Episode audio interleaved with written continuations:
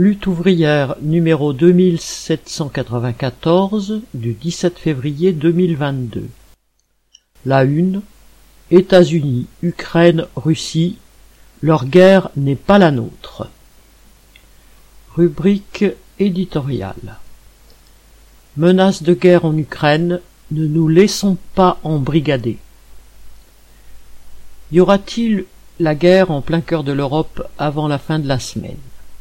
C'est ce qu'affirment les autorités américaines qui ont appelé leurs ressortissants à quitter l'Ukraine. Depuis des semaines, les dirigeants occidentaux accusent Poutine de préparer l'invasion de l'Ukraine. Dans un vaste jeu de poker menteur, Biden, Macron et Scholz multiplient les rencontres médiatisées avec Poutine tout en le présentant comme un dictateur, agresseur et va-t-en-guerre. Dictateur, Poutine l'est sans conteste, contre son opposition et contre les classes populaires de toute la Russie. Mais face aux Occidentaux, il n'est pas l'agresseur. Les peuples ukrainiens et russes sont liés par une longue histoire et une culture commune. Pendant soixante-dix ans, ils ont vécu au sein de l'Union soviétique ce vaste territoire forgé après la révolution de 1917 qui s'est développé en commun de façon planifiée. Que le Donbass ou la Crimée soient rattachés administrativement à l'Ukraine ou à la Russie n'avait alors pas de conséquences car aucune véritable frontière ne les séparait. En 1991, les bureaucrates de Moscou, Kiev et Minsk ont fait éclater l'Union soviétique sans consulter ses peuples. Mais les États-Unis n'ont pas pour autant dissous l'OTAN, l'alliance militaire qu'ils avaient construite pour isoler celle-ci. Bien au contraire, profitant de l'affaiblissement de la Russie sous Helsinki, ils y ont intégré les trois États baltes, la Pologne, la Roumanie, la Hongrie, etc. Ils ont pris pied en Géorgie et en Asie centrale. Les bases américaines ceinturent aujourd'hui la Russie et Poutine veut empêcher l'Ukraine de rejoindre l'OTAN. Alors, qui est l'agresseur? Biden et Macron fustigent Poutine parce qu'il déploie des troupes aux portes de l'Ukraine.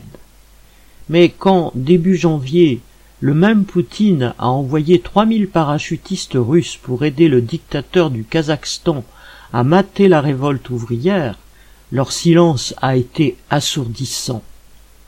Au Kazakhstan, il s'agissait de réprimer des ouvriers qui protestaient contre la vie chère. L'enjeu était de sauver les profits de Total, Chevron, ArcelorMittal et autres trusts occidentaux qui exploitent les ressources et les travailleurs de ce pays ex-soviétique. Pour réprimer les révoltes, Poutine, Biden et Macron sont complices. C'est pourquoi les travailleurs n'ont pas à partager l'hystérie guerrière des dirigeants américains plus ou moins suivis par les Européens. Les uns et les autres se moquent du sort des Ukrainiens comme de tous les peuples qu'ils oppriment eux-mêmes partout dans le monde.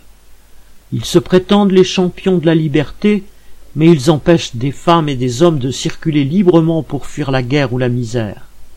Ils ont reconstitué un rideau de fer en installant des barbelés qui provoquent la mort de nombreux migrants entre la Biélorussie et la Pologne. Ils prônent la paix et la démocratie, mais ils entretiennent une multitude de guerres régionales meurtrières et arment des dictateurs. Macron fait la leçon à Poutine, mais la France maintient des troupes dans neuf pays d'Afrique. Au Burkina Faso ou au Mali, ces troupes apparaissent si peu comme des libératrices qu'elles sont conspuées par la population.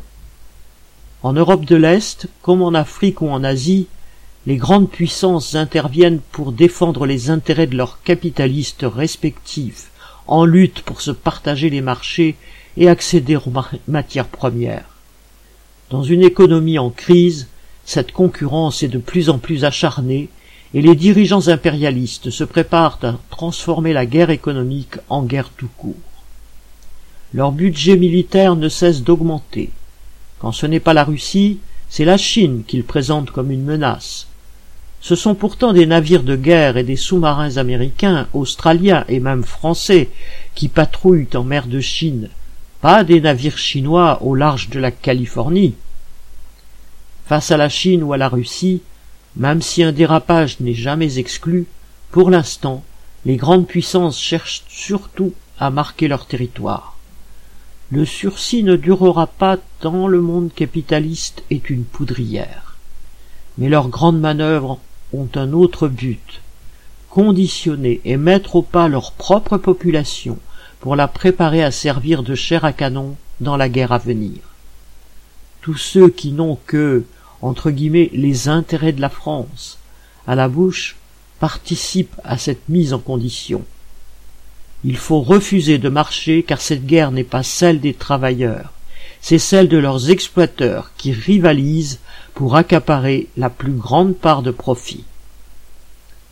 Bulletin d'entreprise du 14 février 2022 Nathalie Artaud